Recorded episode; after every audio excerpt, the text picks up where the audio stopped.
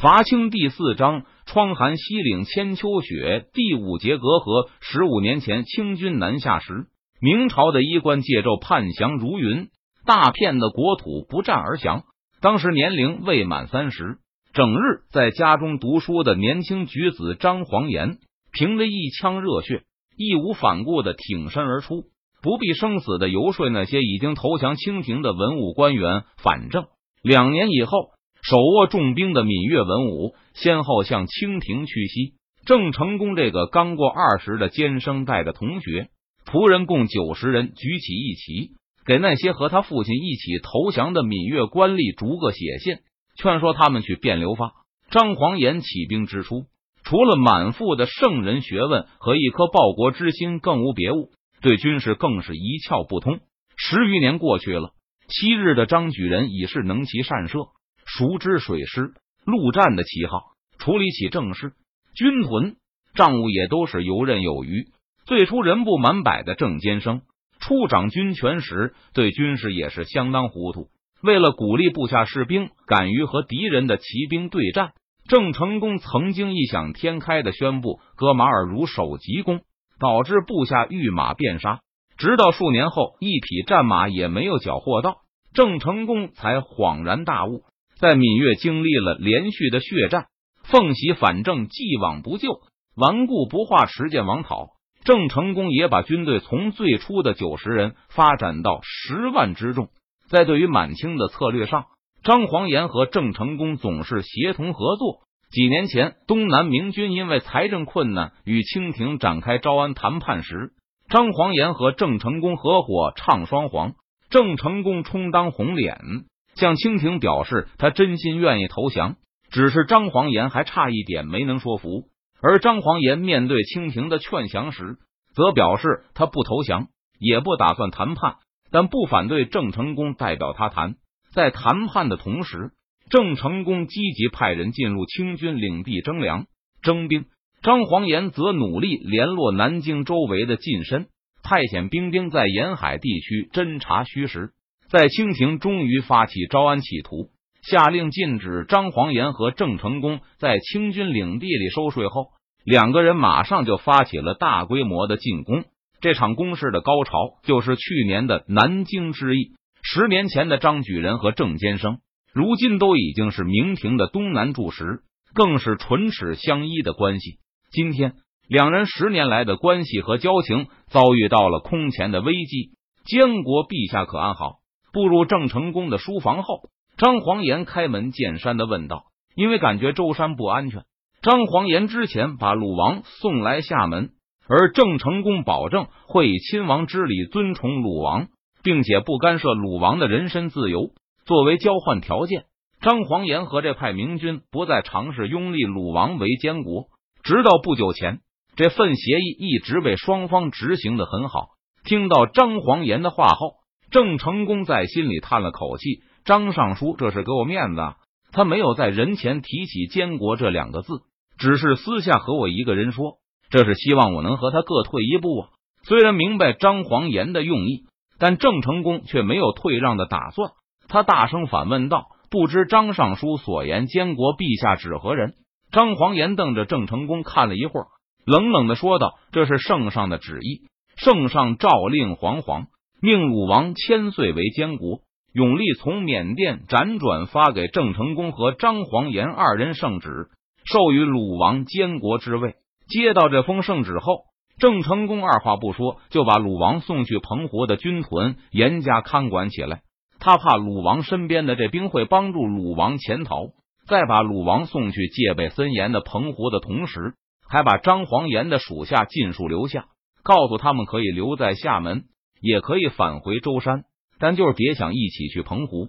张黄岩接到圣旨要晚一些，等他急忙派人来厦门和郑成功洽谈拥立鲁王二次监国的事宜时，却接到了厦门来人的报告，说郑成功违背之前的协议。把鲁王软禁到澎湖的军营里去了。我没有违背与延平的协议。这次监国之事也不是我们这军提出的，乃是当今圣上的圣旨。张黄岩越说口气越是严厉，脸上满是怒意。现在千岁到底身在何处？延平一定要给我一个交代。千岁一切安好。现在圣上提出让千岁监国一事，分明是在小人撺掇下的乱命。郑成功当然不会谋害鲁王，但现在想让他放鲁王脱离自己的掌握，那是绝不可能。因为他知道，只要鲁王被张黄岩带走，肯定就会凭借着这份圣旨开始第二次监国。圣上难受，让亲王监国有什么不对的？张黄岩对郑成功的话不以为然，正是因为圣上难受。所以才更是乱命。圣上都不在国内，圣旨如何能够服人？郑成功竭力争辩道：“怎么知道这是圣上的本意，而不是萧小杜撰出来的？严平又如何知道是不是圣上的意思？”张黄岩见郑成功如此强词夺理，更加生气。现在只有你我二人。严平说这些歪理有什么意思？难道严平心里打的什么算盘？我会不知道吗？龙武帝肆意绝。严平也不要想胡乱拉宗亲来给先帝续嗣，圣上是肯定不会同意的。若是严平自行做出此事，那么就是板上钉钉的乱臣贼子。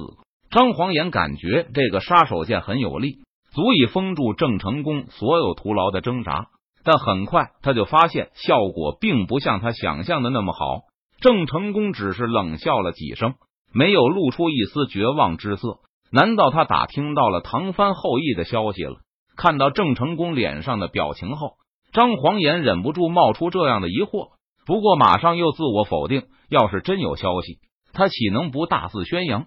郑成功几次张口预言，但最后还是没有把底牌翻出来。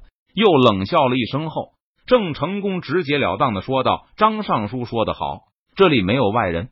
今天咱们就把话说清楚，这明明白白就是乱命。”李定国那个流寇虽然收复了云南，但已经是元气大伤，而且失去贵州后，李定国被堵在云南出不来了。皇上连回云南的胆子都没有，也知道李定国靠不住了，短期内难有作为。看到我们这里势大，知道你我二人携手，快则五年，慢则十年，拿下神经和整个东南是迟早的事。那时不管你我谁占上风，皇上都只得把位置交出来。所以他就想离间你我。要是我们为监国一事打起来了，翻脸成仇，那收复神经和东南的时间必定大大落后。皇上啊，他是想给李定国争取些时间，还想着从那个山窝里杀出来呢。见张黄岩一时说不出话来，郑成功知道对方并非看不明白厉害。要是皇上真想退位让贤，那他为什么不禅位，而只是许诺一个监国？张尚书，请看。就算今天张尚书凭着这个诏书让鲁王登上监国之位，那将来皇上要收回也是名正言顺。而如果我们根本不管皇上的诏书，等收复神经之后，对近身市民宣布中国不可一日无主，就此拥戴鲁王千岁监国，那皇上还能收回吗？反正监国与否根本不需要皇上说了算，鲁王千岁又何必承他这个人情？虽然知道郑成功说的不错。但张黄岩很清楚，对方还有一个关键理由始终没说。收复神经以后，延平就会同意鲁王千岁监国吗？这是我们暂且不提。我们眼下还是要同舟共济，先齐心协力收复神经再说。到那时，我们再各显神通好了。郑成功根本没有正面回答的打算，关闭。我不信。张黄岩本来也存着这个希望，盼望在收复南京后。能够和郑成功共同拥立鲁王二次监国，他把鲁王送来厦门，就是给郑成功一个和鲁王拉近关系的机会。反正，在张黄岩看来，郑成功已经没有其他选择，在无法给隆武帝续嗣的情况下，拥立鲁王已经是他最好的选择。如果郑成功能和鲁王消除隔阂，张黄岩当然再高兴不过。之前，张黄岩还幻想着。只要他能立场坚定的阻止郑成功给隆武帝胡乱续嗣的闹剧，那郑成功最后就只能和鲁王妥协，退而求其次，成为鲁王的拥立之臣。可这次永历的圣旨彻底打破了张黄岩的幻想。很显然，郑成功不惜一切代价要阻止鲁王登上大位。之前郑成功和鲁王的关系就有隔阂，但毕竟是很多年前的事了。但这次把鲁王送去澎湖软禁的事情却实在太恶劣了。郑成功不可能不知道这么做的严重后果。他和鲁王的矛盾将再也无法消除。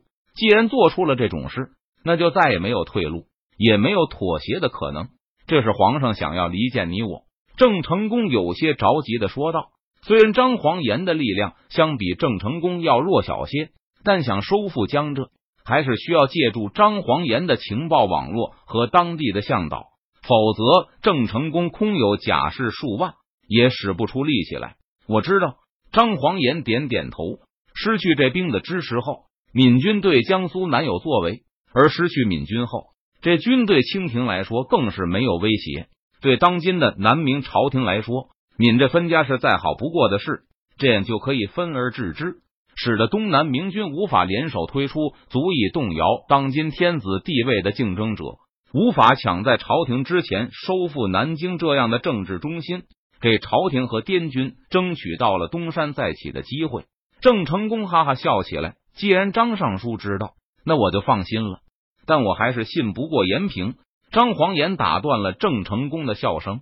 永历的圣旨打破了张黄岩的幻想。闽这两军之间不可弥补的鸿沟，张黄岩本来没看清，或者说不想认真去看清他。但现在张黄岩对此已是再清楚不过。我要把鲁王千岁带回舟山。郑成功的笑容僵在脸上慢慢的消失的无影无踪。这不可能！郑成功斩钉截铁的说道。接着，他仍试图说服对方，马吉祥是个十足的小人。张尚书难道不知道吗？我知道，但我只是关心鲁王千岁的平安。现在见到皇上一张没什么用的圣旨。延平就把鲁王千岁送去澎湖了。等到翌日光复神经的时候，延平会把鲁王送去南京吗？延平不要把我当成三岁小儿，我只恐那时千岁的性命危矣。张黄岩见郑成功的脸色已经变得非常难看，就保证道：“此番我带鲁王回舟山，保证不接圣旨，不及监国之位。”房内沉默了一会儿，郑成功缓缓的说道：“既然张尚书信不过我。”我怎么能信得过张尚书？张黄岩盯着郑成功看了一会儿，轻蔑的吐出了两个字：“贼子，贼子。”郑成功像是被针扎了一下，猛地跳了起来。转眼之间，一直保持平静的延平郡王就激动的满脸通红。好吧，有些话我不想对外人说，从来也没有提过一个字。但张尚书和我是十年的老交情了，我今天就说个清楚。我父亲大逆不道。受国恩深重不说，更受到福建父老数十年的恩惠，但却是个贪图富贵的软骨头。不但出卖了天子，还把百万父老乡亲送给鞑子杀戮。郑成功心情沉重的说道：“当我得知此事的时候，每天晚上都会做噩梦。在南京的时候，我看到秦桧的后人作诗，说他愧于姓秦，而我知道，总有一天，我的儿孙会说他们痛恨自己姓郑。”他们会羞愧的不敢踏入福建一步。张黄岩望着郑成功，感到非常惊讶。在他印象里，延平郡王还没有这样激动过。因此，我和父亲、弟弟们分手，与几个志同道合的同窗世子一起，带着我们的几十个仆人、马夫，举起一旗与达鲁作战。当时我想的很简单：若是战死沙场。我就是用我的血为子孙们洗刷了我父亲留给他们的耻辱，他们也就可以昂首挺胸的回到家乡，无愧于祖宗传给他们的姓氏。所幸天不绝皇明，将士用命。我十年来大小七十余战，屡挫强虏。我知道后世史书上会说，郑芝龙出卖了一个天子，出卖了一省父老，但他有一个儿子，为大明天子夺回了两京，夺回了天下。把四海之内的百姓都从打虏的铁蹄下拯救出来，我不仅可以为我的子孙洗清我父亲的过错，也可以为我的弟弟、为我的整个家族洗清耻辱。听到这里，张黄岩也不禁叹息一声：“延平志向高洁，张兄便是我同志之人。”郑成功简短的答应了一声，继续说下去：“我朝惯例，若是拥立有错，死的便是苦不堪言。”还必定被扣上一个谋逆的帽子，即使是有拯救社稷之功，也要在几十年后才能平反。我郑成功必要中兴大明，世志不变，但是于少保的命运绝不该落在我的身上，也不该落到我子孙的身上。我要保百姓平安，也要保得我的子孙平安。说到这里，郑成功停了停，叹了口气，然后再次开口对张黄岩说道：“我不是贼子，所以不能让自己被冤枉，不愿意被扣上逆贼的罪名。这不是功臣该有的下场，这确实不是功臣该有的下场。”张黄岩同情的说道：“可是鲁王仁厚，延平大可放心，我信不过。”郑成功坚定的摇了摇头，难道张尚书信得过皇上吗？若是你信得过，那百般拥立鲁王又是为什么呢？张黄岩无言以对，站起身来对郑成功说道：“下官但求见千岁一面，本番岂敢阻拦？”郑成功一愣，接着就唤来卫兵，让他们带张黄岩去休息，然后安排船只送张黄岩去澎湖见鲁王一面。望着张黄岩远去的背影，郑成功在心里说了一声：“对不起了，张兄。”在邓明的前世，永历下旨让鲁王二次监国一事，导致了同样的内讧效果。并肩作战多年的张举人和郑坚生从此分道扬镳，而他们两个人领导的闽浙明军也从这一天开始走向了各自的覆灭终点。澎湖，张黄岩见到了鲁王。鲁王的气色看上去还不错，虽然被软禁在军营中，却依旧一副皇家气度。两人独处的时候，鲁王也没有口出对郑成功的怨恨之词。张黄岩还是二十多岁的时候就与鲁王相识，那时鲁王还完全是一个不谙世事的皇家子弟，和陆王一样留着长指甲，为了保护指甲，十根手指都要套上长长的竹筒饮水。进食一概要别人服侍，看寡人的指甲如何？鲁王向张黄岩炫耀自己手指上新留起来的指甲。在郑成功这里过上无忧无虑的生活后，他又把青年时的旧习惯都捡起来了，就是在澎湖这里，每天也都有戏看。张黄岩微笑着点点头，心里却更是苦楚，知道这是鲁王为了让郑成功安心而故意做出的姿态，不要和延平生出隔阂。刚才郑成功的卫兵在侧的时候，鲁王并没有提起此事。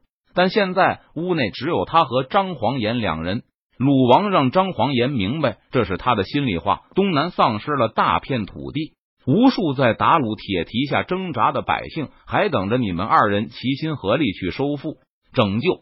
此时万万不可内讧，做出亲者痛，仇者快的事来。你常延平几岁，凡事要让着他一些。殿下金玉良言，黄岩一定牢记在心。张黄岩口中这么说，心里却越来越难过。他怀疑东南收复之日，也就是郑成功要下手除掉鲁王之时，所以鲁王表现的越是慷慨大度，张黄岩就越是有落泪之感。张尚书见到寡人很伤心吗？为何好像要哭出来一般？鲁王打趣道，又问四川提督邓明。听说张尚书亲眼见过了，其人究竟如何？快为寡人细细道来。